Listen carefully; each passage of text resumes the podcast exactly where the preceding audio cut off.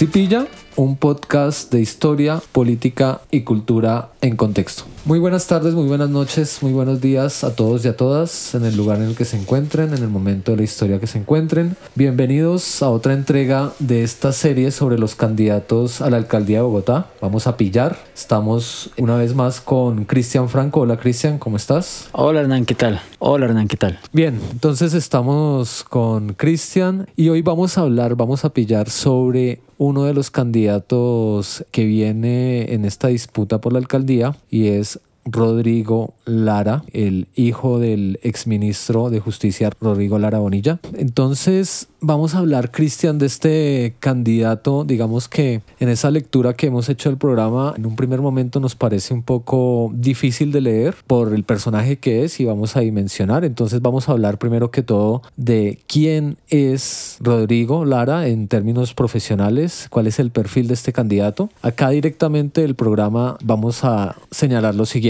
Rodrigo Lara es abogado de la Universidad Externado de Colombia, se especializó en el Instituto de Estudios Políticos de París, pues hace una, una acotación en su programa y es que ahí se graduaron los últimos cinco presidentes de Francia, que pues digamos ahí hay también una lectura de lo que nos está diciendo como electores. Hizo una especialización en Derecho Minero Energético en el Externado. Además, Lara obtuvo el título de Magister de la Escuela Nacional de Administración de Francia. Es becario o fue becario del Einstein Eisenhower Fellowship, que ha formado 2.400 de los más destacados líderes de 115 países. Completó el curso integral de defensa nacional y el curso estratégico de seguridad pública de la Policía Nacional y ha tenido el privilegio de ser profesor universitario de su alma mater, del externado, del CESA y también dice que tuvo un privilegio al ser columnista de semana, eh, ojalá en la buena época, del tiempo y del espectador. Entonces, ese es, digamos, como el bagaje académico que tenemos de este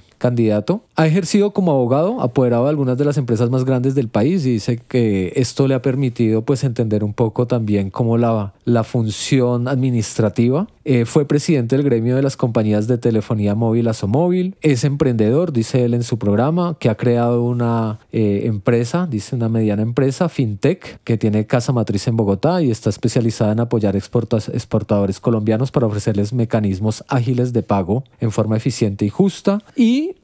pues hablemos un poco ya de esta parte Cristian. Además de lo académico, además de haber participado en el sector privado, la experiencia como servidor público es la siguiente director del Programa Presidencial de Modernización, Eficiencia y Transparencia en la lucha contra la corrupción, o sea, alzar anticorrupción en los gobiernos de Álvaro Uribe. Trabajó con Pacho Santos en, en, esa época. Fue senador entre el 2008 y 2010, presidente de la Comisión Séptima entre el 2009 y el 2010 y senador de la República entre el 2018 y 2022. Fue representante a la Cámara de Representantes por Bogotá entre el 2014 y 2018, presidente de la Cámara también en ese periodo de tiempo y algo que va a ser muy importante para la siguiente pregunta que te voy a hacer, Cristian, y es que fue presidente del partido Cambio Radical entre los años 2015 y 2017. Y la pregunta sería, Cristian, para que empecemos esta conversación y orientar un poco, digamos, esa idea que tenemos de este candidato es, bueno, ya dijimos un poco con esto quién es Rodrigo Lara. Ahora, ¿de dónde viene y qué representa, Cristian? ¿Cuál sería una posible respuesta para que empecemos a conversar?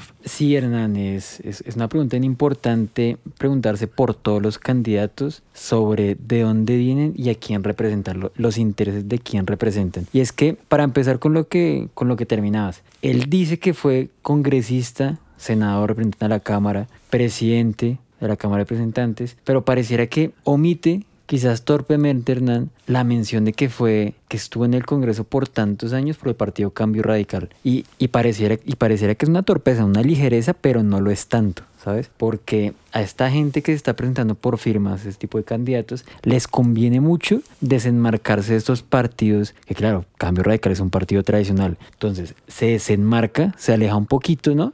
Como yo renuncié al partido, dice él, a pesar de haber estado, ¿qué? ¿Cuántos años? Desde el 2008 que entró al Congreso hasta el 2022, o sea, más de una década en el, en el Congreso por Cambio Radical. Entonces, nada, se desenmarca. Podríamos empezar diciendo que a quién representa, sí, puede seguir representando los intereses del Partido Cambio Radical, muy posiblemente, de dónde viene, y esta pregunta también la podemos responder con, claro, él, él, fue víctima de lo que fue el conflicto en Colombia, lo que fue la guerra trágica que tuvimos con el narcotráfico, que aún tenemos algunos rezagos de ella, con la muerte del ministro de Justicia Rodrigo Lara Bonilla. Claro, una tragedia, por supuesto. Es una víctima, pero también de dónde viene y dónde se educó. Y él lo menciona. Dice cómo me eduqué en la universidad donde se educaron los últimos cinco presidentes de Francia. Sí, yo creo que esa cuestión mencionarla es fuerte, ¿no? ¿Qué, ¿qué, es lo que está diciendo ahí? Yo me educo donde se educa la élite francesa. ¿sí? Exacto, sí.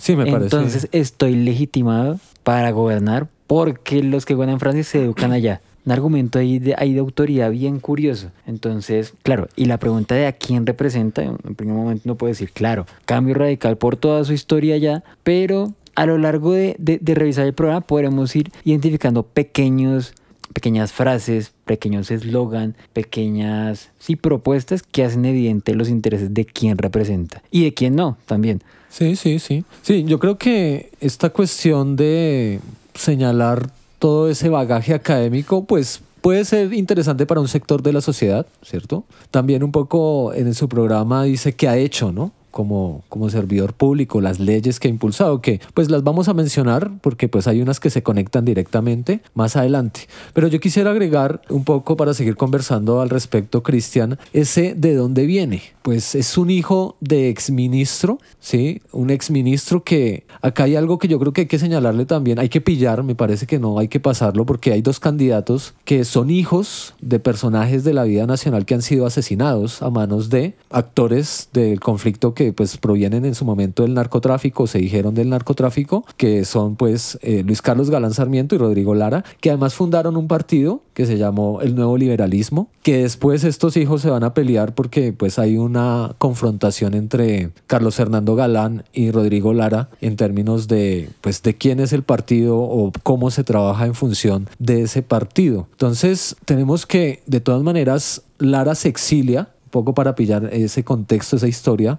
cuando es muy niño se van a vivir a Suiza, regresan al país, él regresa a estudiar su pregrado como abogado, pero sigue desarrollando su vida en términos, digamos, no hay que decir que hay que desconocer ese, ese, ese ámbito, pero de una élite política, porque se empieza a desarrollar su vida en términos también de un ejercicio de una vida pública, en términos de la política asociada a un partido que sale del Partido Liberal, que además es el ala de cambio radical, que pues también habría que entender que hay detrás de, de cambio radical y hay una figura muy importante que es Vargas Lleras, ¿no? Vargas Lleras es el jefe político de Cambio Radical que quiere aspirar otra vez a la presidencia, pero ¿qué tanto podemos desligar la figura de, de Rodrigo Lara de la de Germán Vargas Lleras? ¿Qué tanto podemos hacer una lectura de Rodrigo Lara? Porque tú has señalado algo que me parece importante y es que él llega a esta candidatura por firmas recoge 212 mil firmas y tú decías un poco que él se quiere desmarcar de una clase, de unos partidos, pero creo que hay que hacer la lectura también de ese de dónde viene, pues él viene apadrinado también por un Germán Vargas Lleras, por un jefe político y que dentro de la dinámica de un partido político como el Cambio Radical, pues también actuó en función de ese partido y ahí uno se puede cuestionar varias cosas, ¿no? Sí, sí, sí. Con esos candidatos pasa que ven que los partidos tradicionales están desgastados, ¿sí? O sea, es muy difícil que hoy en día alguien se presente como candidato a una alcaldía, presidencia por Partido Conservador, Partido Liberal, Partido Cambio Radical, los partidos, los, los tradicionales históricos, ¿no? Entonces, que este señor está toda la vida en Cambio Radical y claro, antes de lanzar esta, esta, esta aventura por la alcaldía de Bogotá, casualmente se pelea con, con Cambio Radical y renuncia. Entonces, ¿qué tanto se ha podido desenmarcar él? Claro, aquí todos tenemos derecho de, de cambiar de opinión, pero ¿Cuál entonces es el candidato de cambio radical a la alcaldía de Bogotá? ¿Dónde hay? No, hay otro, ¿no? Entonces uno podría suponer que pronto los intereses que están detrás de los partidos siguen detrás de estos grupos significativos de ciudadanos que se presentan por firmas, pero que siguen representando los intereses eh, tradicionales detrás de los partidos, ¿no? Como, como la mano negra, el, el titiritero, ¿no, verdad? Sí, sí, es que yo creo que sí hay que, que, mencionar precisamente eso porque como tú dices es muy difícil que la gente, bueno, desde hace mucho tiempo ya no cree en los partidos tradicionales, que siguen siendo maquinarias que a veces funcionan para elegir ciertos políticos en determinados ámbitos, pero tenemos que detrás de eso puede haber, digamos, esa, esa cuestión oculta detrás del poder yo quisiera mencionar para finalizar esta parte que él dice que llegó con dos partidos representativos, ¿no? Uy, se lo pilló. Píllelo, píllelo, píllelo. Tengo el apoyo de dos nuevos partidos que son Colombia Renaciente y el Partido Demócrata Colombiano. Digamos, a mí no me dicen mucho esos partidos, con una vigorosa lista del Consejo y más de 80 candidatos a las juntas de acción local, ¿no? Entonces, pues bueno, no, pues es como mencionar eso, ¿no? En esa, en esa pregunta inicial de, de dónde viene y a quién representa. Yo también leyendo su programa y pensando, digamos, en el contexto de lo que ha sido su vida pública como político, pues creo que también él no se puede desmarcar un poco esa clase política tecnócrata que, digamos, tiene que garantizar que se desarrollen algunas políticas en favor de gremios, sectores, ¿sí? Y ahí uno también vuelve a la pregunta de, bueno, ¿a quién representa y en los intereses de quién está la posible, pues, la posibilidad de que sea candidato, ¿no? ¿Qué tan cercano está, por ejemplo, a sectores populares? Que esa es una pregunta obligada también, ¿no? Sí, como uno se puede preguntar a quién representa, también es posible preguntarse y que toda la gente que está escuchando se pregunte a quién nos representa. ¿sí? No me representa a mí, que cada, que cada una de las personas que está escuchando se pregunte eso. Creo que aquí lo vamos a responder, Hernán, con, con este este resumen que le preparamos aquí a los, a los oyentes. A los Sí, oyentes. A los con- que siguen este Con podcast. este resumen podemos ver si lo representa o no. Pero este, un comentario aquí, él dice que lo apoyan dos partidos nuevos. Pero, Hernán, ¿cuántos partidos hay en Colombia? ¿Cuántos, cuántos partidos hay? Uy, Hay- esa es hay- difícil. ah, esa ¿Cuántos hay? A ver, Cristian. 36 partidos políticos. O 36. sea, cualquiera de los oyentes puede llevar una hojita del Consejo Nacional Electoral y decir que por favor quiere montar un partido y seguramente le dan la personería jurídica. Se llama Lara. Dentro de 36 partidos políticos, ¿qué ideología política tiene cada partido? O la ideología política es entregar avales para consejos, gobernaciones. Es que el problema es también eh, estructural, ¿no? De cómo de todas maneras las dinámicas políticas que han sido manipuladas a partir de las leyes que se tramitan en el Congreso, que por ejemplo vemos que un problema actual es que no ha sido posible hacer una reforma a cómo se deben manejar los partidos, una reforma política. Yo ya recuerdo que en el gobierno Santos se cayeron dos reformas políticas, ¿no? Porque el tema de los avales se volvió pues también un tema bastante controversial. De hecho, uno de los candidatos a la alcaldía, y esa es una pelea de Lara con Galán, tuvo un problema con Oneida Pinto, ¿cierto? Darle un aval de cambio radical que pues tenía que ver con el narcotráfico, con los paramilitares y es Carlos Fernando Galán, que él renuncia a la, a la presidencia de cambio radical, la asume Lara y Lara termina con, con ese problema, ¿no? Entonces, claro, hay sus pros y sus contras, digamos, también. Sí, sí, sí, pero lo que mencionabas de que, o que lo, lo menciona Lara, ¿no? Que lo apoyan dos nuevos partidos, no, no es, no es un logro para absolutamente nada. Dos de 36.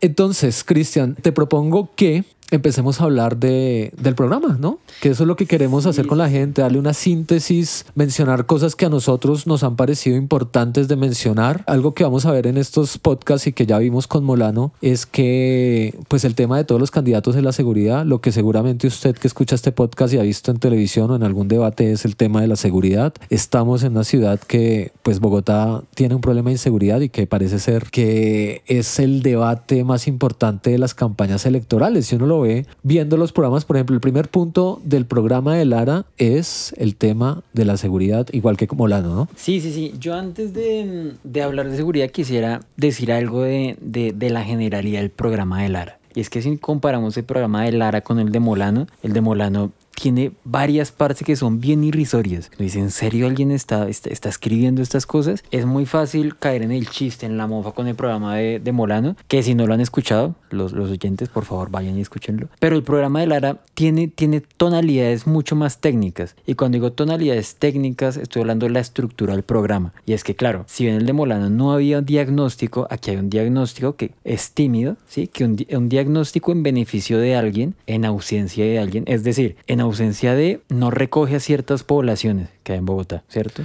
Sí. de Entonces, acuerdo. claro, es, es un programa que tiene diagnósticos, tiene objetivos, tiene propuestas, está organizadito, ¿sí? Pero que es muy fácil que le guste a la gente, porque no, porque no se moja, ¿sí? No, no, no tiene propuestas contundentes, sino que le apuesta a lo que muy posiblemente a cualquier bogotano le podría llegar a sonar. Y entonces ahí uno puede empezar a hablar de las propuestas que más hacen bulla, que más suenan, y, es muy fácil venderlas, pero también es, es muy posible ver en ellas la inconveniencia o la poca practicidad en aras de atender a un problema. ¿sí? Entonces ahí podemos empezar a mencionar las propuestas. Y un poco en, en, tu comentario, yo digamos en forma de chiste lo comentaba con alguien y era como yo voy a votar por Lara después de leer el programa de gobierno, porque todo suena muy bonito, ¿no? Pero precisamente yo creo que ahí es donde es importante reconocer quién es este personaje en un contexto político. Por eso pues ahorita mencionábamos un poco esa cercanía con estos jefes políticos, esas polémicas que ha llevado,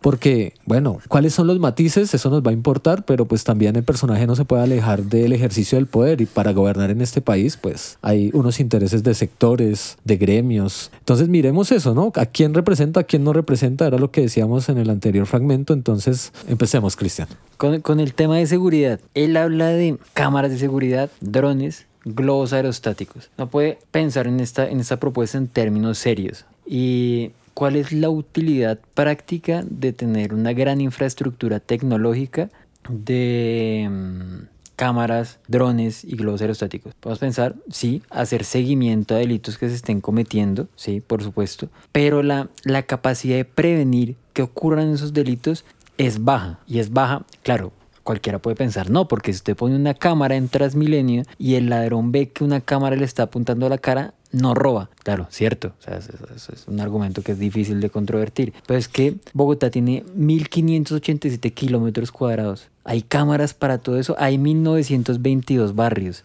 Porque, y, aquí tenemos que, preguntarnos, ¿es posible que estas iniciativas tecnológicas cubran a Bogotá? ¿O lo que va a suceder es que el crimen se desplaza? Porque el ladrón que no pudo robar una esquina porque hay cámaras ahora y hay un globo que apunta, pues se mueve a otra esquina. O no roban esa esquina, sino roban en el colectivo. No entras, miras en el colectivo. O de pronto en el SITP. O roban el barrio. Entonces aquí, aquí la cuestión es que, sí, todos hemos visto muchas películas de ciencia ficción y, esto suena bien, ¿no? Sí, sí, sí, a, contratar a, robots, ¿no? Que previenen el crimen, pues, pues fue una película taquillera pero la practicidad y la eficiencia de esto es, es muy cuestionable. De acuerdo. Yo he visto las intervenciones de Lara, por ejemplo, una cuestión en términos de, no sé, él habla de que a tener 10 drones por localidad, de tener sistemas de, bio, de reconocimiento biométrico facial, pero ¿cuál es el costo? Bogotá es una ciudad rica, no es una ciudad pobre. La respuesta de él dice, no, Bogotá es una ciudad rica, ¿sí? No es una ciudad pobre, o sea, tiene el presupuesto para hacer esto, que eso también hay que pensarlo financieramente, el mantenimiento de este tipo de, de tecnología. Pero además yo creo que ese tipo de propuestas se están enfocando en determinados delitos, ¿sí? Por ejemplo, mm. tú nombras Transmilenio, uno podría decir el robo de celulares y en el discurso dices que hay que atacar a donde llevan los celulares, pero hay otro tipo también de inseguridades, que se, de, de fenómenos de inseguridad de, que están en Bogotá, ¿no? Claro, es que hay crímenes que son socialmente relevantes, es decir, que, que calan en la opinión pública. Porque si usted le dicen es que ahora están robando en uno de cada diez Transmilenios es robado. Dice, no, pues el chance, yo me monto a la semana 20 veces en Transmilenio, me va a tocar, tarde que temprano me va a tocar. Claro, eso le preocupa a la gente. Pero entonces ahí, vale la pena preguntarnos, ¿estamos pensando en el, en el crimen que es más popular y que si lo pongo en un programa de gobierno me van a votar? ¿O en los crímenes que en verdad son más importantes en términos de desestructurar estas redes criminales, ayudamos más a la ciudad? esa es una buena pregunta, que claro, aquí Lara también hace un, en el diagnóstico, hay que reconocerlo, reconoce que hay una mutación en el, en el tipo de crimen, es cierto, hay una mutación, pero ¿cómo estamos pensando atacar y estructurar a estas grandes mafias? Que ni siquiera son mafias de teléfonos, son mafias criminales que operan en múltiples modalidades de crimen en Bogotá, no tan solo teléfonos. Ahí también a propósito de lo que tú dices, digamos, poner cámaras, implementar más pie de fuerza, esa promesa que es muy difícil de cumplir, claro, pues digamos que eso es algo de lo que estamos señalando, que ojalá se pueda cumplir, todos los candidatos están prometiéndolo, digamos, de una manera u otra, como esa necesidad que desde la misma Claudia López de aumentar el pie de fuerza, de que en, Bogotá hay un problema con cuántos policías hay por cada habitante, pero creo que también empezar por el tema de la seguridad de estos programas, pues a veces como que uno se fija en eso porque es lo importante en esa percepción inmediata, pero creo que hay temas de fondo, ¿no? O sea, el microtráfico. ¿Cómo atacamos el microtráfico en las localidades, en los barrios? Porque finalmente hay un problema de fondo que pues es la falta de educación, de oportunidades laborales. Y si uno ve este programa y el de Molano, que son los que llevamos leídos, esas prioridades están en el cuarto, quinto punto del programa. El de salud es el último en este programa, por ejemplo, y uno diría, pues la salud es muy importante. Pero alguien dirá, pero es que la inseguridad también porque nos están robando, porque hay una percepción de inseguridad. Ahorita me bajé el taxi y el señor me decía es que la inseguridad en Bogotá está terrible. Volvemos a lo mismo. Hay un problema, pero ¿de dónde surge? Y es que, Hernán, yo desde que tengo memoria, y todos nuestros escuchas, en la Caracas siempre han robado. Y, y- Toda la vida. Y en Bogotá la, la la inseguridad no es de ahorita. Y no es para lavarle la cara a cualquier alcalde. Pero Bogotá ha sido una ciudad insegura. Pero entonces aquí vendría, valdría la pena preguntarnos por qué es insegura. Y porque haciendo estas preguntas es posible ubicar respuestas un poco más que van a la raíz. ¿Por qué la gente roba en Bogotá? Y es que en este programa no se preguntan por qué los jóvenes roban, por qué los jóvenes se vinculan a una, una estructura criminal, a pandillas, para robar y cometer varios tipos de crímenes. Si uno se pregunta por qué está ocurriendo el crimen, es más fácil disminuir el crimen que, Sí. tan, que tan solo poniendo cámaras. Entonces aquí la pregunta es, ¿estamos buscando reducir la inseguridad de verdad o lo que estamos queriendo es decirle a la gente lo que quiere escuchar? Pues porque a nadie le gusta que a nadie le gusta que le digan usted no tiene la razón. Sí, claro. Y a la gente, la gente que pide policías, y los, y los, todos los candidatos van a decir, necesitamos más policía, más cámara, más lo que sea, pero en verdad eso sirve, Hernán. Pues es que ahí está, o sea, lo que les, mencionaba un poco ahorita eh, en esta conversación y es que uno lee la propuesta y uno dice, sí, sí, pues a mí afortunadamente y bueno, no sé, no me ha tocado ser víctima de la inseguridad en Bogotá por estos últimos meses y años, ¿no? Pero como eso se genera, o sea, yo creo que hay una cosa en los medios de comunicación que está jugando mucho y pues también ha afectado la alcaldía de Claudia López, eso no quiere decir que no suceda, y es cómo se crea una sensación de inseguridad en los ciudadanos. Y este tipo de propuestas pues venden mucho, ¿cierto? Y a eso pues le apuestan candidatos como Molano, en este sentido Lara, y todos tienen esas propuestas de más seguridad, más policías. Por ejemplo, acá, digamos, para pasar a un punto en términos del pie de fuerza, ¿no? Lo, lo comentábamos en el capítulo de, de Molano. No hay policías infinitos, no hay una bolsa de policías infinitos. No se pueden sacar debajo de un tapete, ¿cierto? Uniformados y en moto. No es posible. Entonces,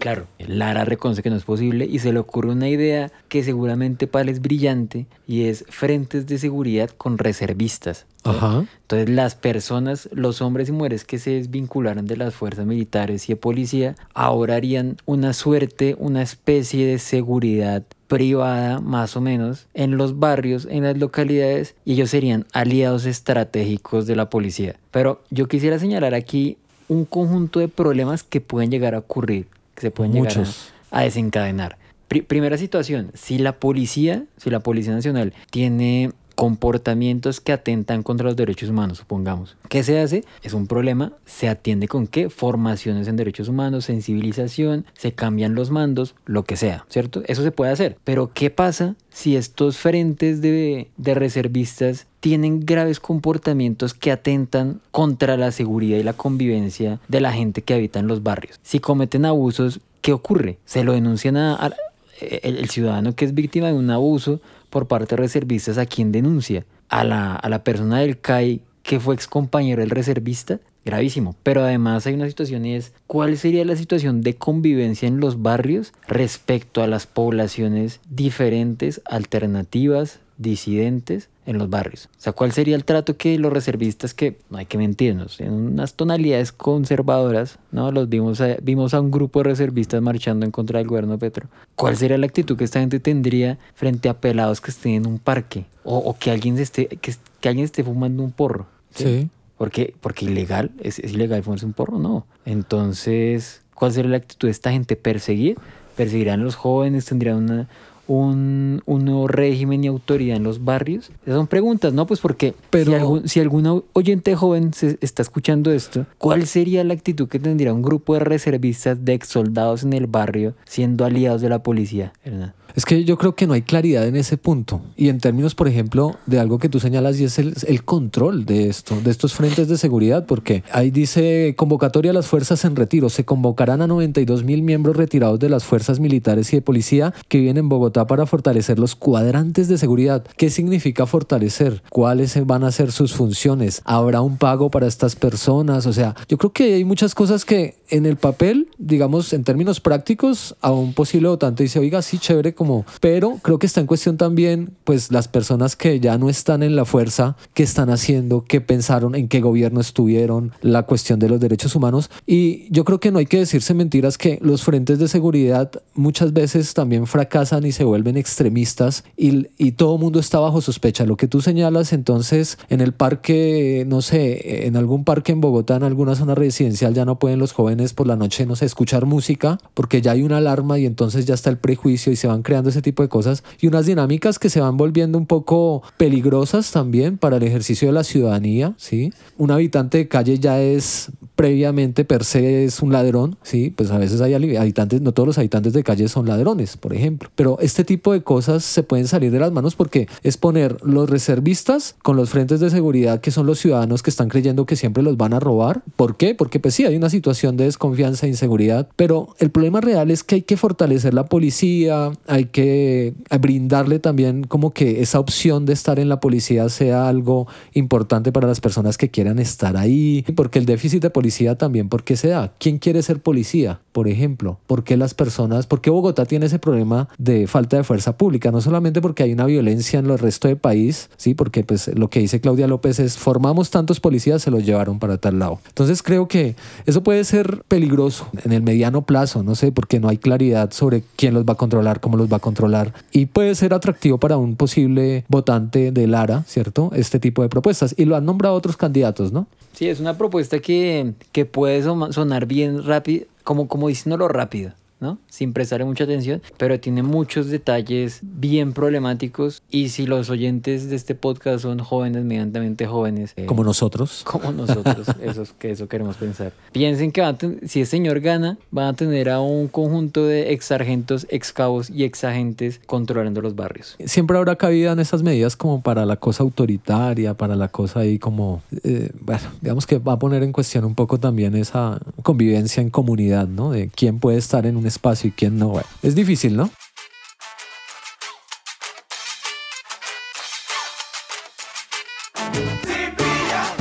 Si pillan cómo son vueltas en la historia de Colombia, hola, soy Daniela Muñoz, productora del podcast Relatos Ñeros. Los invito a seguir pillando este episodio y apoyar este proyecto. No olviden inscribirse a nuestro Patreon y revisar las distintas opciones de donación y financiación que encuentran en las historias del perfil de Instagram, arroba cipilla-podcast. y hay otro punto que me parece interesante, que no sé si tú revisaste en el programa, y es la cárcel privada, pero para la resocialización. No sé si te suena. Y es que, y es, que es, es interesante, pero es un poco contradictoria la propuesta que tiene, que tiene Lara, porque él habla de la cárcel privada para la resocialización, pero tiene en su propuesta de seguridad bastantes toques punitivistas. Entonces, no, no, habla, no habla de megacárceles a lo Bukele como Molano, ¿cierto? Dice que se construirá una nueva cárcel distrital, ¿no? Sí, sí, sí. Pero entonces el tipo dice cárcel privada operada, y, atención a esto, atención a esto, es una diferencia con la propuesta de Molano. Molano también propone cárcel privada, pero Lara propone cárcel operada por privados, pero se le paga a los privados en la medida en que resocialicen. Sí, sí, lo leí. No, eso, eso, suena bien, suena bien. Entonces hay una pregunta, ¿por qué una, una, cárcel pública no puede resocializar? ¿No es, no es posible o, o por qué tenemos que acudir a privados? ¿Por qué dejar una parte de, la, de nuestros recursos en un privado para garantizar que resocialicen si, si bien lo puede desarrollar público. Es que es lo mismo, digamos, ahí hay un discurso cristian y es, y, operan muchos otros espacios y es como vender esa desconfianza por lo público y pues también estamos en medio de un contexto donde desde hace mucho tiempo se ha puesto en cuestión, por ejemplo, la función del IMPEC y de los directores del IMPEC y de la corrupción dentro del IMPEC y el candidato no es bobo, hay que decirlo, porque pues está también calculando algo que lo decíamos con, con Molano y es como ahí finalmente se le está haciendo, se le va a hacer el favor a un contratista. Él dice que no va a ser operado como hoteles porque lo dice, se privatizará la cárcel, pero no para pagarles a los operadores por noche de hospedaje de presos, que ese es el negocio y era lo que señalábamos un poco con esa privatización, sino, la, sino sobre la base de los resultados de resocialización. Y se la va un poco diciendo como que en Nueva Zelanda y Australia hay procesos de resocialización y reintegración por parte de la población carcelaria. Y pues uno se pone a pensar, sí, pero es que no somos Nueva Zelanda y Australia. Una cosa es lo que queremos y otra cosa es lo que podemos también en las condiciones, sí, de una sociedad como la colombiana. Es que no somos Nueva Zelanda en donde, sí, el preso puede hasta salir sin, sin un guardia y volver porque pues sabe que tiene que volver y hay otro tipo de conciencia de... Entonces creo que eso también da, da también como para pensar qué me está prometiendo, en qué tipo de sociedad, en qué tipo de... Hay una, hay, habría que atacar, por ejemplo, y no darle el control a lo privado, sino atacar lo público. Y pues sí, sabemos que ha fracasado un poco siempre. Hay que preguntarse realmente por qué fracasan esas reformas al IMPEC, esos cambios de directores que tienen que ver con también las condiciones en las que funcionan, no sé, los guardas, ¿sí? la oportunidad siempre de ser sobornados, de, bueno, una serie de elementos que nos llevan a los mismos puntos de siempre como en otras áreas y es que la corrupción entra porque no hay una buena condición, por ejemplo, en principio estructural, institucional de este tipo de entidades, ¿no? y preguntarnos por qué no somos Australia por qué no somos Nueva Zelanda, hay que preguntarnos también cómo es que nosotros en Colombia, cómo es que nuestra cultura política entiende la cárcel, o sea, ¿para qué está hecha la cárcel para nosotros? Y es que, claro, es fácil encontrarse con la idea de no, la cárcel para castigar. Si usted se porta mal, vaya a la cárcel a, aguantar frío que la traten mal. Porque tenemos un poco ese, ese chip punitivista, que, que, sería el punitivismo, buscar el castigo, ¿no? Que la justicia esté en clave de castigo. Algo es justo en la medida en que castigue. Y por una parte, la propuesta real está en que no haya impunidad y, y, en, algún fragmento dice, ¿no? Como eh, buscar alianzas con la justicia y la fiscalía para que no haya impunidad. Entonces, ¿la impunidad para él qué es? Que, que, que, la que una persona salga libre, ¿qué sería la impunidad? Porque entonces ahí estamos pensando, o él estaría hablando en clave un poco de cuál sería el castigo para esa persona. ¿Cómo, cómo garantizamos que no vuelva a salir? Y, aquí quisiera yo anotar algunos elementos como, como interesantes de lo que es el punitismo, de lo que es esta esta, corriente que la vimos con Molano, la vemos aquí también un poco con Lara, y es el punitivismo, esta, este, esta corriente pensar que las penas son la solución, piensan en que tenemos que tener penas duras, tenemos que tener un enfoque en el castigo, tenemos que despreciar la libertad condicional, tenemos que pensar en la tolerancia cero en el delito y tenemos que pasar por alto las causas. No hay que preguntarse por eso. Y ahí, vale la pena hacerse el, puente. Él está, está promoviendo un conjunto de cárceles para resocializar. ¿no? Una cárcel será para resocializar. ¿Cuál es la clave de la resocialización, Hernán? Preguntarse por qué ocurrió el delito. ¿Por qué ocurrió el delito? ¿Por qué la gente está robando? ¿Por qué la gente robó? Y, no, verdad, ¿por qué vamos a, preguntarnos por qué la gente robó? Porque si uno quiere resocializar a alguien que cometió un delito, es imprescindible la asistencia psicológica. Y ahí la pregunta es, ¿pero por qué robo? ¿No? Pero también la asistencia educacional. Entonces hay que educar a la persona que fue a la cárcel, pero tiene que darle trabajo, hay que darle trabajo en la cárcel, hay que rehabilitarla si, si llega con algún tipo de, de adicción, por ejemplo. Y eso dista y eso no se dice en el programa, en el grueso del programa. Entonces lanza una idea que le que le gusta, le gustaría muy fácilmente a todos los, los bogotanos y bogotanas y, es, y hay que resocializar. Pero resocializar implica un reto y es preguntarnos por qué ocurre el delito y eso no ocurre y eso no está en el programa. Sí, es que un sistema carcelario de castigo, de ejercicio de la justicia, pues tiene que ser integral, ¿no? Y tiene que hacerse varias preguntas.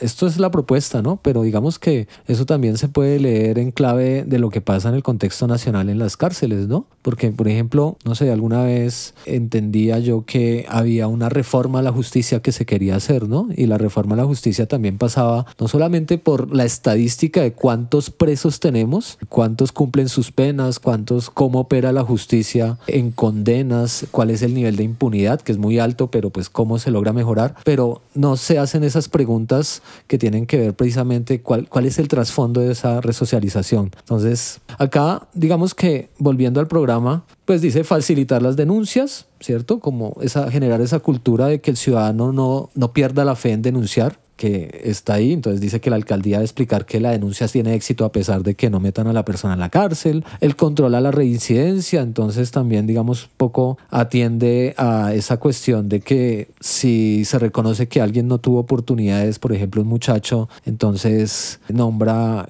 que si cometieron un error por desesperación, no se le puede meter a la cárcel para que termine de aprender por completo los códigos del crimen, que eso, pues digamos, suena bonito, ¿no? Pero en la práctica sabemos que cómo va a operar eso finalmente es complicado. Ahora, con esto no queremos decir que en este podcast estamos diciendo como no va a poderse cumplir. Lo que pasa es que sí hay que hacer una lectura real y tenemos el ejemplo de Claudia López también de qué prometió y desde dónde lo prometió y qué pudo hacer, qué cumplió, en qué fracasó y a veces fracasos que no tienen que ver con que no pudo hacerlos, sino con una falta de voluntad política, de falta de ejercicio del gobierno, ¿no? Pero bueno, eso sería otro tema, pero creo que es importante pensar en eso con todos estos candidatos que vamos a, leer, que estamos leyendo sus programas, los que faltan. Todo en esencia suena muy bonito, ¿no? Entonces es difícil leer el programa de Lara en términos de, pues yo votaría por Lara, ¿no? Pero hay que mirar esos matices, que es lo que estamos tratando de hacer acá. Hernán, si nosotros, si nosotros ubicamos cualquier problema en Bogotá, sea salud, sea movilidad, sea el que sea, tenemos que preguntarnos por qué existe ese problema, cuáles son las causas de ese problema. Y si no sé, en el diagnóstico de los problemas no hay las causas, lo que se está haciendo es propuestas que suenan lindo. Y claro, suena, suena lindo eso de, de, poner cámaras, de puede llegar a sonar lindo reactivar a esas personas, a esos reservistas y que nos acompañen, puede sonar lindo una cárcel que resocialice, pero son retazos. Y son retazos que no, no dan una solución integral, sino que dan pequeñas respuesticas para que la gente lo vote, pero no atiende al fondo, no resuelve. no resuelve. Y tú señalas algo que una clave de lectura de este programa es que, eh, pues uno no sabe si agradecerlo o no, pero Lara pone como cada punto, entonces mensaje clave, diagnóstico y propuesta. Y ya ahí uno es donde empieza como a mirar con más detenimiento cada una de esas cuestiones, ¿sí? Entonces, en seguridad un poco para ir cerrando esta parte, Cristian, es como mensaje clave, no importa el lugar, la hora, el género, la edad, nadie se sentirá inseguro en Bogotá, pues siempre nos vamos a sentir ah, inseguros. Ah, pues no es cierto, eso no es cierto. Exacto. No, lo va a poder cumplir. No lo va.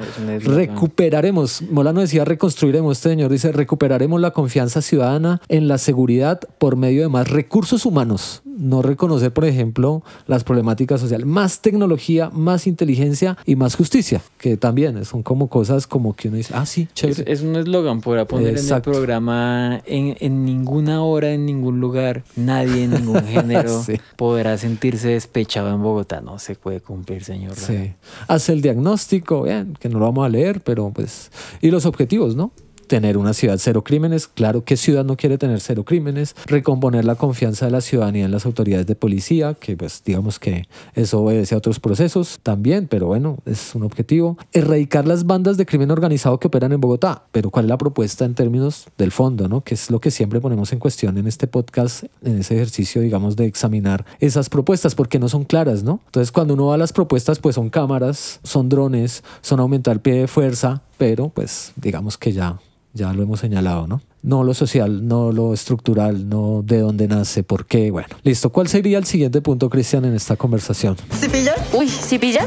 El programa de, de Lara tiene una particularidad y es que tiene muchas propuestas, como que salpica la hoja con muchas propuestas, lanza muchas cosas. Y el siguiente punto, transporte, que es algo que le, le preocupa a todo el mundo en Bogotá, el transporte. Él por supuesto que dice lo que todos los candidatos dicen y, que, y, él, y lo que quiere escuchar todos los bogotanos y bogotanas y es que el metro sigue, ¿no? Entonces un año, entonces que en, la administración de él va a dejar contratada la tercera línea y que va a dejar los estudios de la cuarta. No, pues de acuerdo, maravilloso. O sea, todo el mundo quiere ya muchas líneas de metro, tranvía, metrocable, lo que sea. Todos queremos que Llevamos desde los, no sé, desde principios del siglo el pasado queriendo tener un metro y esta es la hora que no lo tenemos, ¿no? Sí, sí, claro. Y, es que, no, pues buenísimo que todos estén de acuerdo en el metro, pero una parte dice como vamos a, a sacar la, la, primera línea y vamos a quitar Transmilenio de donde, por donde pasaría la primera línea.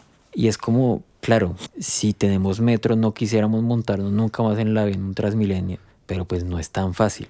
No es tan fácil, pero también propone 15 megahoras. Hernán, no sé si tú las, las viste por ahí. Sí, sí. Son 15 megahoras que, que, que cualquiera de ustedes, oyentes, pueden meterse al programa y ven las 15 megahoras y dicen, no, pues chévere que construyan esa oreja en ese puente. No, seguramente sirve. Pero no se pone a hacer como el rastreo de dónde están ubicadas esas, esas mega obras y a quiénes son funcionales. Y, y adivine, Hernán, adivine. No son funcionales a quién. Pues a los sectores periféricos de la ciudad, Ah. a determinadas localidades. No, es, Sí. no son funcionales. Las mega horas que construiría nuestro amigo Lara no serían funcionales a la gran mayoría de, de los bogotanos y bogotanas porque no son funcionales a la periferia de la ciudad, que es donde se ubica. que es la periferia? A, las grandes localidades donde sale toda la gente a trabajar todos los días. No están ahí. La única mega hora que está cerquita al sur es una que él dice, la autopista sur desde San Cristóbal, listo bien. Pero pensando en mega horas y transporte,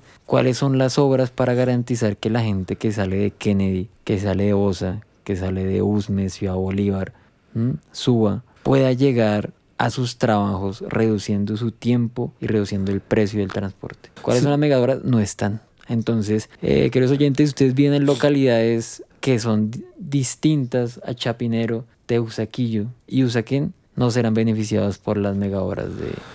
Clara. Sí, además que me parece que es un programa, pues hablo como un lector, digamos, de, de lo que pasa y ha pasado en la ciudad en los últimos años. Y es que es muy ambicioso, me parece, Cristian, que, no sé, es que uno ve la lista. Son muchísimas, entonces Avenida José Celestino Mutis hacia Funza, desde la carrera séptima con calle 63 pasando por el aeropuerto. Extensión de la LO hasta el norte. Extensión de la Avenida Boyacá. Ampliación de la vía Cota Suba, que eso sería bueno para las personas que viven en Suba. Ampliación de las orejas y conexiones en la entrada a Cota. Ampliación de la vía a La Calera. Un túnel a La Calera. O sea, y son mega obras que Sí. sabemos que en este país la implicación de una mega obra, pues a veces puede pasar dos o tres alcaldías para que o se formule o se empiece a ejecutar. Eh, hay como tres horas a la, a la calera, ¿no? Ah, bueno, sí, esa, esa ayuda.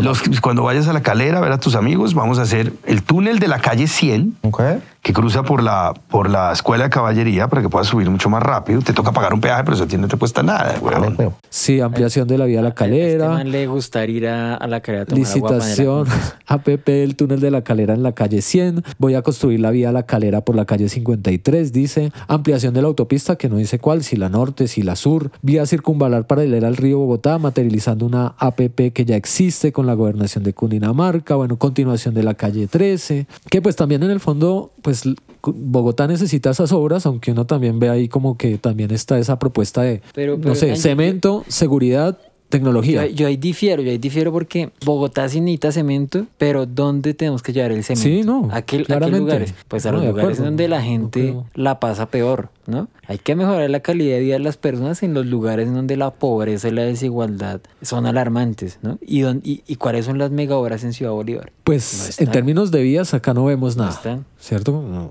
no, no se ve en el programa. Sí, Los votantes de Ciudad Bolívar no están pensando en ustedes. sí, eh, inicialmente, o sea, estamos atendiendo al programa para las personas que ojalá escuchen esto y digan, ¿será que lo que dicen Cristian y Hernán es cierto? Vamos a pillar, pillemos. No, no es totalmente. Sí. Abrimos el programa. No, pero-. Sí, sí, pero no, no falta, o sea, hay que pensar también en que, hombre, estamos acá en, en- en términos de la letra del programa, sí, y como tú decías, cuando empezamos este punto, el tema de la movilidad y el transporte es clave para todas las campañas, además porque es un drama para los ciudadanos bogotanos que, no sé, el término, el, el tema del trancón, por ejemplo, de cuánto demora uno movilizándose de un lugar a otro en Bogotá, de que no hay un sistema eficaz de transporte y todos prometen, este señor llega a una cuarta línea del metro, ¿no? Que va a dejar eh, contratadas dos, que va a terminar, que bueno, a- pues no sé, o sea, chévere que lo diga. Chévere, pero de ahí que lo haga. Sí, pero pues hacerlo. Ahora, eso no quiere decir que también hagamos el razonamiento de antes no votemos por nadie porque todos los prometen. No, pero pues es también un poco como hasta el momento llevamos estos dos programas, pero ¿qué programas sensatamente podemos leer y decir como, ah, bueno, se está comprometiendo algo que Yo- tiene un fondo y que tiene algo que puede llevarse a cabo en esa proyección, ¿no? Yo sí creo que un, un alcalde de Bogotá, o alcalde, en este caso va a ser alcalde porque no hay mujeres inscritas al alcalde. Sí, no hay candidatas, la- Eh, no hay lamentablemente. lamentablemente. El alcalde tiene que pensar en mejorar la calidad de vida de la gente. O sea, el, el candidato, claro, muy rico que en microempresas, importante el empresariado, pero la función del alcalde es garantizar el ejercicio de los derechos fundamentales de la gente que vive en Bogotá.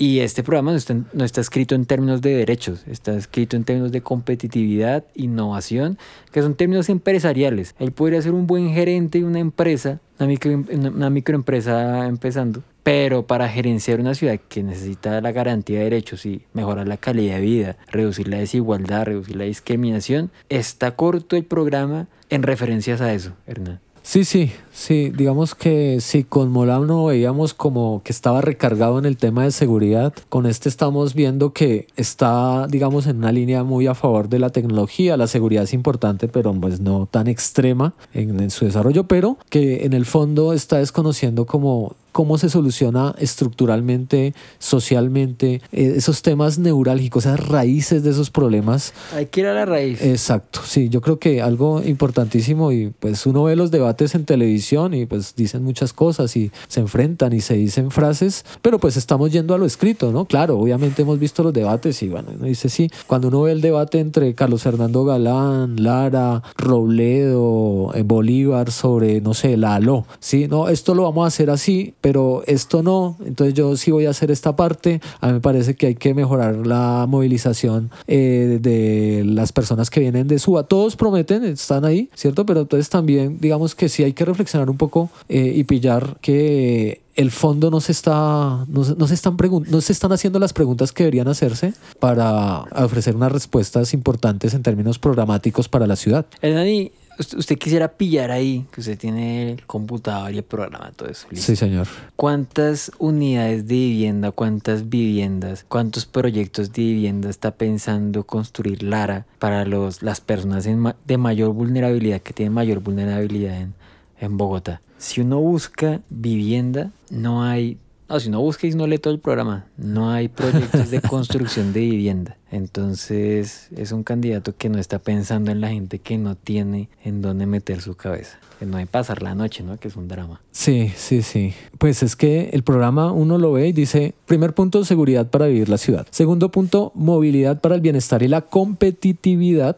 Tercero, Bogotá la vanguardia del empleo, el emprendimiento, la competitividad y la innovación. Que... Dos puntos, en la se interrumpo en dos puntos. Él habla de transporte, pero ¿para qué? No es transporte para que usted tenga una vida mejor. Sí. Es transporte para que usted sea competitivo, para que llegue a trabajar con ganas. No es, claro. para, que, no es para que tenga una vida digna. Sí, sí, no. O sea, y además la palabra competitividad la nombra bastante, la innovación. Claro, eso vende y vende a un sector de la población, ¿no? Eh, digamos que es un poco también, eh, él dice que él es un socialdemócrata liberal, ¿no? Pues, pero también está vendiendo ese discurso precisamente neoliberal. No, pero no es el demócrata, los demócratas no, piensan. Pero él lo dice, ¿no? Sí, no, no. lo dice. Porque además se reconoce como liberal, que eso es también la pregunta que nos íbamos inicialmente, ¿a quién representa y de dónde viene? ¿Sí? Viene un partido que se llama Cambio Radical, que nace del Partido Liberal, pero que no está tan, digamos, a los ideales progresistas o izquierda, que en esencia tendría puede ser Nancy, partido si, liberal. Si, si él es liberal, ¿cuántas hace referencia a las diversidades sexuales en su programa? No, no, no hay. Ah, entonces no es tan liberal. No, no hay. De hecho, uno busca la palabra, y eso lo hicimos la vez pasada en el podcast de Molano, LGTBIQ y no aparece. Sí, inclusión aparece tres veces, pero la inclusión no es en términos de orientación sexual, de, no, la Entonces inclusión no es, es de empleo, la inclusión es de movilidad, la inclusión es otro. Entonces no es tan, no es tan liberal, sino piensa en distintas orientaciones sexuales, hay que decirlo. Sí, de hecho, eh, no sé si te parece, hablemos del punto de género, ¿no? no el, el, punto de género, y, y, aquí puede quedar un poco raro que dos hombres heterosexuales hablen sobre el punto de género, pero... pero eh, bueno, eh, Marcela, te extrañamos en este podcast. Invitada, Hoy no, pudo venir no Marcela, venir. pero... Y el tema aquí es, claro, hay un conjunto de garantías muy, muy interesantes, importantes para, para la mujer. Se habla de Enora Pico, creo que un transmilenio fucsia, ¿no? Sí, púrpura. Púrpura, me equivoqué en el color. Eh, un, un transmilenio púrpura. Bueno, no sé qué tan funcional eso sea para, para reducir la, las situaciones de acoso. Creo que deberíamos pensar, y el programa debería pensar, todos los programas deberían pensar en educar a, a quienes vulneran y violentan. Acá, para contarle a nuestros escuchas, dice el punto 6 del programa de Lara, que además tiene dos colores, digamos, importantes porque utiliza el magenta, ¿no? Sí, Si sí. utiliza magenta es buen programa. Sí, sí. No, y eso, de hecho, en la, revis- en la entrevista con Juan Piz, eh, le pregunta por el color de la. Y además, ¿usted qué hace con ese rosado? No es magenta, porque el magenta está de moda y sí. Eh, no, es muy, es muy visible, es muy visible, es muy chévere. Puta. Y además es magenta, el Pero color, no, el color o sea, de moda este año. Esa es la respuesta, ¿no? Pero bueno. Claro. Eh, y la chaqueta le hizo un amigo y Juan Piz le dice, no, pero está lobísima, así bueno. Equidad y protección de género para vivir la ciudad.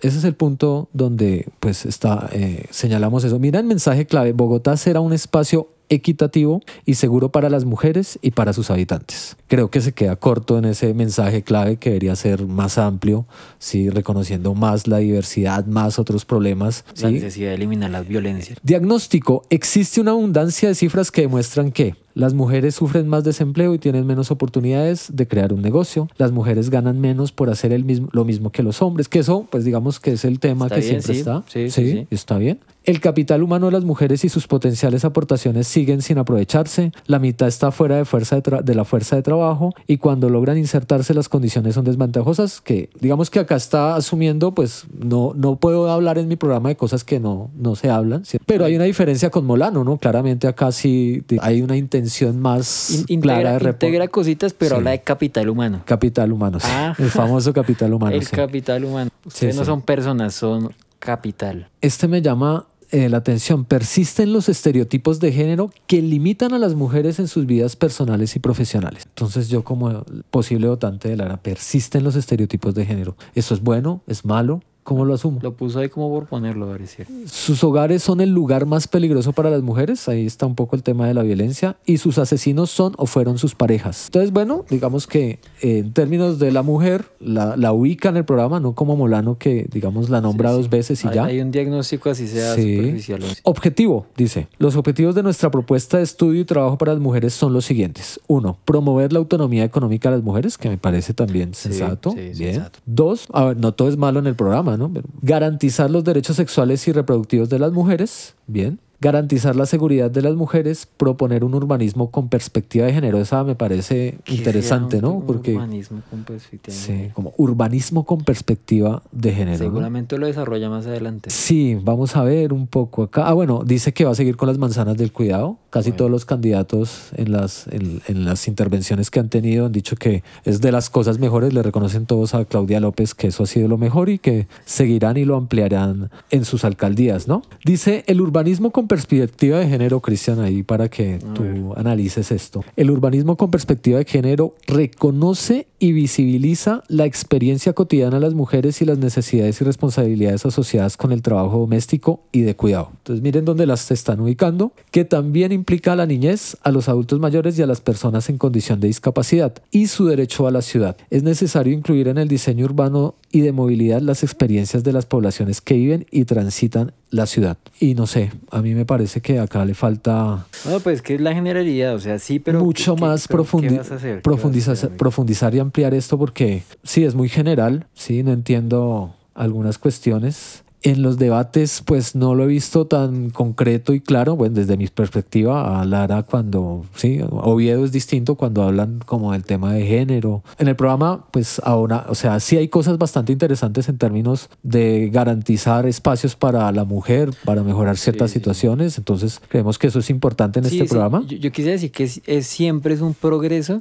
que se vean, que se incluyan esos temas como de género, mejor diversidad también, diversidad étnica muy importante, cultural, ta. Esto, es, esto es importante que, haya que, que se incluya. Uy, ¿sí pilla? ¿Sí pilla perrito? ¿Sí pilla? ¿Sí pilla? ¿Sí pilla? Vamos finalizando, Cristian, si te parece, pero ¿qué nos faltaría en términos, en líneas generales? Hemos leído, el programa tiene 75 páginas, que tiene pues unas líneas bastante gruesas alrededor de los temas que hemos mencionado, pero hemos querido señalar algunos matices o pensarlos en términos de el contexto, de la importancia, de qué pretende solucionar, si realmente hay una propuesta seria, contundente. Yo, yo quisiera hacer una analogía ahí y no sé si Hernando lo escucha, no les ha pasado que ustedes cuadran un paseo con sus amigos y, y se imaginan el paseo de la vida, pero nunca se preguntan cómo lo van a hacer. Pasa un poco parecido con el programa de, de Lara y es que en temas de salud, por ejemplo, habla de fortalecer el equipamiento de salud. ¿Quién no está de acuerdo con Todo el mundo está de acuerdo con eso, suena maravilloso, es un gran plan, pero ¿cómo lo vamos a hacer? ¿Dónde? ¿Cuánto cuesta? Eso no está. ¿A qué población vamos a beneficiar? Claro, se dice también, vamos a, vamos a beneficiar las poblaciones, vamos a, beneficiar a, Ciudad Bolívar, pero ¿cuántos hospitales vamos a construir? ¿Cómo vamos a fortalecer la red de hospitales? ¿O tan solo se pone porque es lindo ponerlo? Porque esa es la impresión que yo me llevo después de leer el programa. Se ponen muchas iniciativas que son lindas de, de leer, pero que no se aterrizan en términos de cómo la vamos a desarrollar. Y no se beneficia, en esto quiero hacer hincapié, no se beneficia a las zonas con gran densidad poblacional. Las grandes localidades, no se piensa en eso, no se piensa en cómo vamos a focalizar la acción de la alcaldía para localidades que tienen graves problemas de desigualdad, de pobreza, pobreza extrema. No se piensa en eso. De hecho, pueden buscar la pobreza en, el programa, si se hace referencia. A ver, a ver si aparece. No, no aparece. No aparece la pobreza. Para no hay pobreza, la gente que no es competitiva. Sí, sí, digamos que eh, en estos análisis que estamos haciendo hay que decirle a nuestros oyentes, hay que pillar el lenguaje. Es que el lenguaje es importante desde el programa porque pues eso va a tener que finalmente, si gana Lara, pues yo nunca prometí hablar de pobreza, de lo social, de, pero sí les prometí innovación, sí les prometí troncales, sí les prometí más policías. Ese tipo de, de cuestiones están ahí fundamentalmente para que nosotros las reconozcamos y Cristian, yo quisiera hacerte una pregunta para ir finalizando. Yo estaba revisando un poco para preparar este podcast como las entrevistas, como los debates, como los escándalos, porque pues eso también hay que reconocerlo en función de, del candidato, ¿no? Y Rodrigo Lara en algunas intervenciones dice que él no es el candidato del continuismo. Y me hace preguntar precisamente eso. ¿Cómo dice, en qué contexto dice eso? Él dice que Carlos Fernando Galán es el candidato del continuismo, que está apoyado por Claudia López, que no lo dice y dice que Carlos Fernando Galán es un morrongo, que hace las cosas por debajo, que es un tipo hábil en ese sentido y eso pues lo hace. Entonces dice que Claudia López, Peñalosa, eh, los partidos tradicionales están apoyando esa candidatura para hacer el continuismo, o sea que está reconociendo de alguna manera que Claudia López no es de izquierda, en primer momento, sí, es una lectura que yo hago, pero lo importante para nuestro podcast sería, ¿no es un candidato también del continuismo? Con esa pregunta inicial que nos hacíamos, ¿de dónde viene y qué representa, Cristian? Aquí hay varias, hay varias posibles respuestas, ¿no?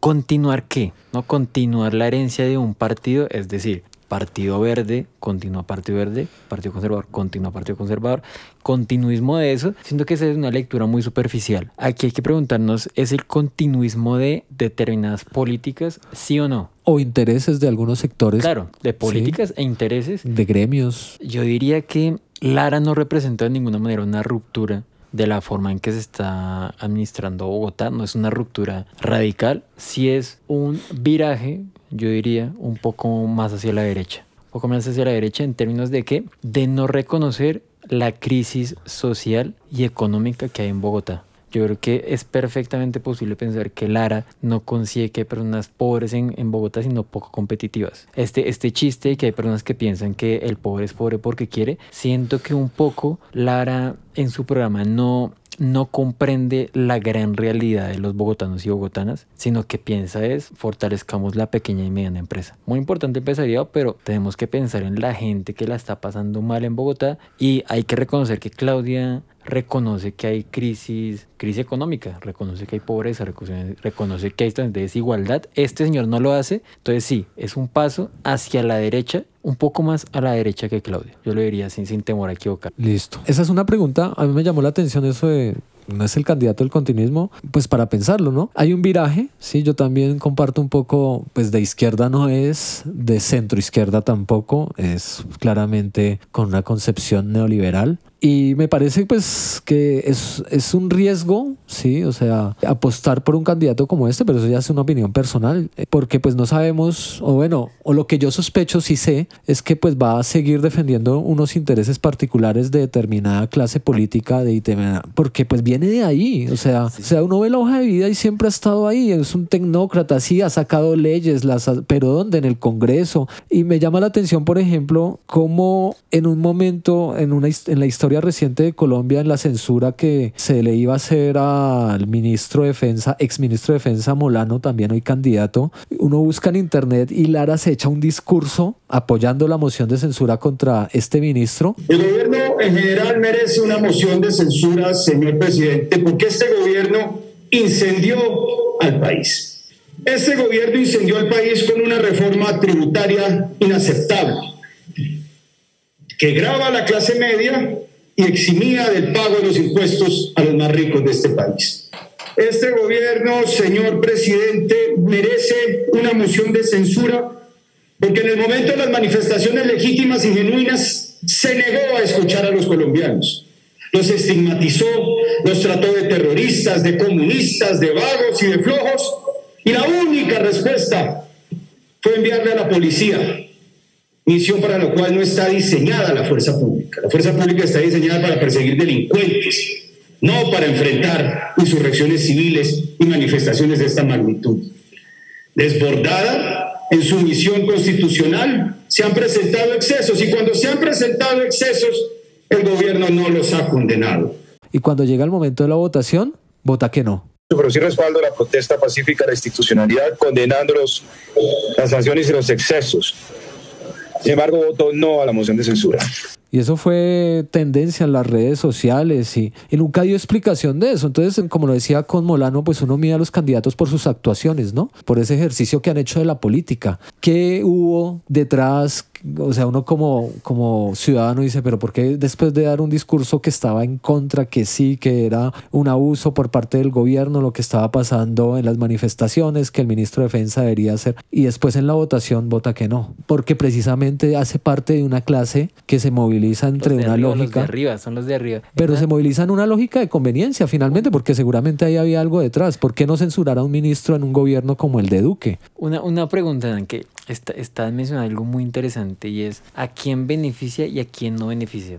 Podríamos pensar en, como pregunta, ¿no? Este candidato Lara, ¿a qué estratos beneficiaría radicalmente? ¿Qué, ¿Qué, opinas? Ese es un compromiso duro de respuesta, ¿no?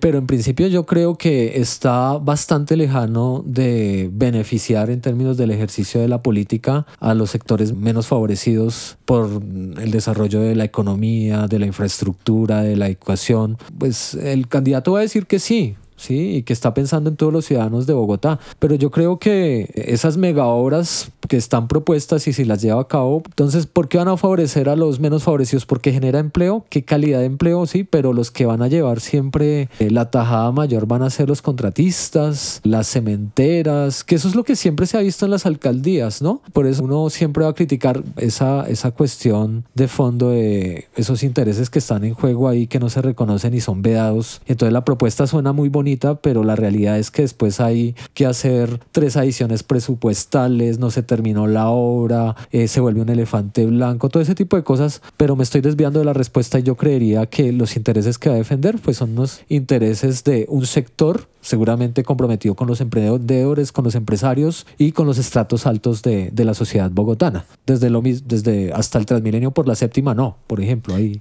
Eso es claro para él. O sea, yo qué opino nada que es claro que ese candidato no está pensando en estrato cero, si hay estrato cero en Bogotá. Sí, no está pensando en estado, no está pensando en los estratos 0, 1, 2, 3 e incluso 4, porque no le está no está pensando en soluciones integrales o más o menos sensatas para los problemas que sufren estas poblaciones. No es tan evidente que esté pensando en el beneficio del 6, tal vez 5, pero, o los megamillonarios, no, no es tan evidente, pero por lo menos no está pensando en soluciones sensatas para la gran parte de la ciudad lo estamos haciendo, es una lectura desde el programa, ¿no? O sea, en el programa incluye a los ciudadanos y las ciudadanas, aunque no, no utiliza ese lenguaje en, su programa, de, en la propuesta de su programa, pero sí, uno hace la lectura precisamente de, de, las palabras. Tú nombras algo que es muy importante, las soluciones integrales. Entonces, pues está movilizando un discurso que finalmente vende para la persona que a veces también necesita lo que hablábamos la vez pasada, esa respuesta fácil.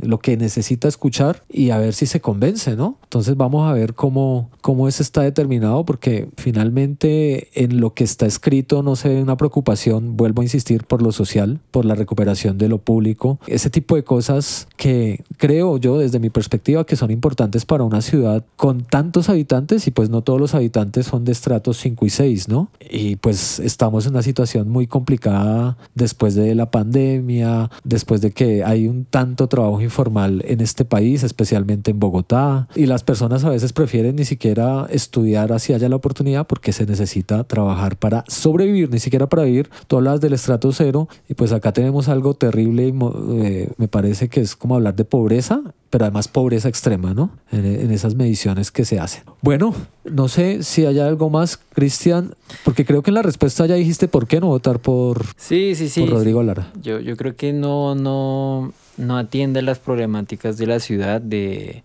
atendiendo a las raíces de los problemas. Entonces creo que no hay que votar por Rodrigo Lara porque no responde a los problemas de la ciudad atendiendo a la raíz del problema. Hernán, Muchas gracias por la invitación a este podcast. No, gracias Cristian. La próxima entrega es sobre Juan Daniel Oviedo, el otro candidato. Entonces, pues nada, vamos a pillar también su programa. Están abiertas nuestras redes sociales como siempre para preguntas, sugerencias. Oye, Hernán, lo que me decías, si alguien quiere participar en el podcast, que escriba si quiere participar. Sí, claro, siempre han estado abiertas. En nuestro Patreon están las opciones también para hacer distintas participaciones, pero las preguntas y si alguien quiere interactuar, proponer un tema y venir a este podcast, bienvenido siempre a hablar de historia porque se puede participar viniendo aquí a, dar la opinión. Sí, claro. Pero también apoyando el proyecto comunicativo. Claro, no olviden nuestra, nuestra, nuestro Patreon y nuestras vías de financiación para apoyar este proyecto de divulgación y de reflexión en términos de la cultura histórica política de Colombia, ¿no? Pues gracias, Cristian, ahí por la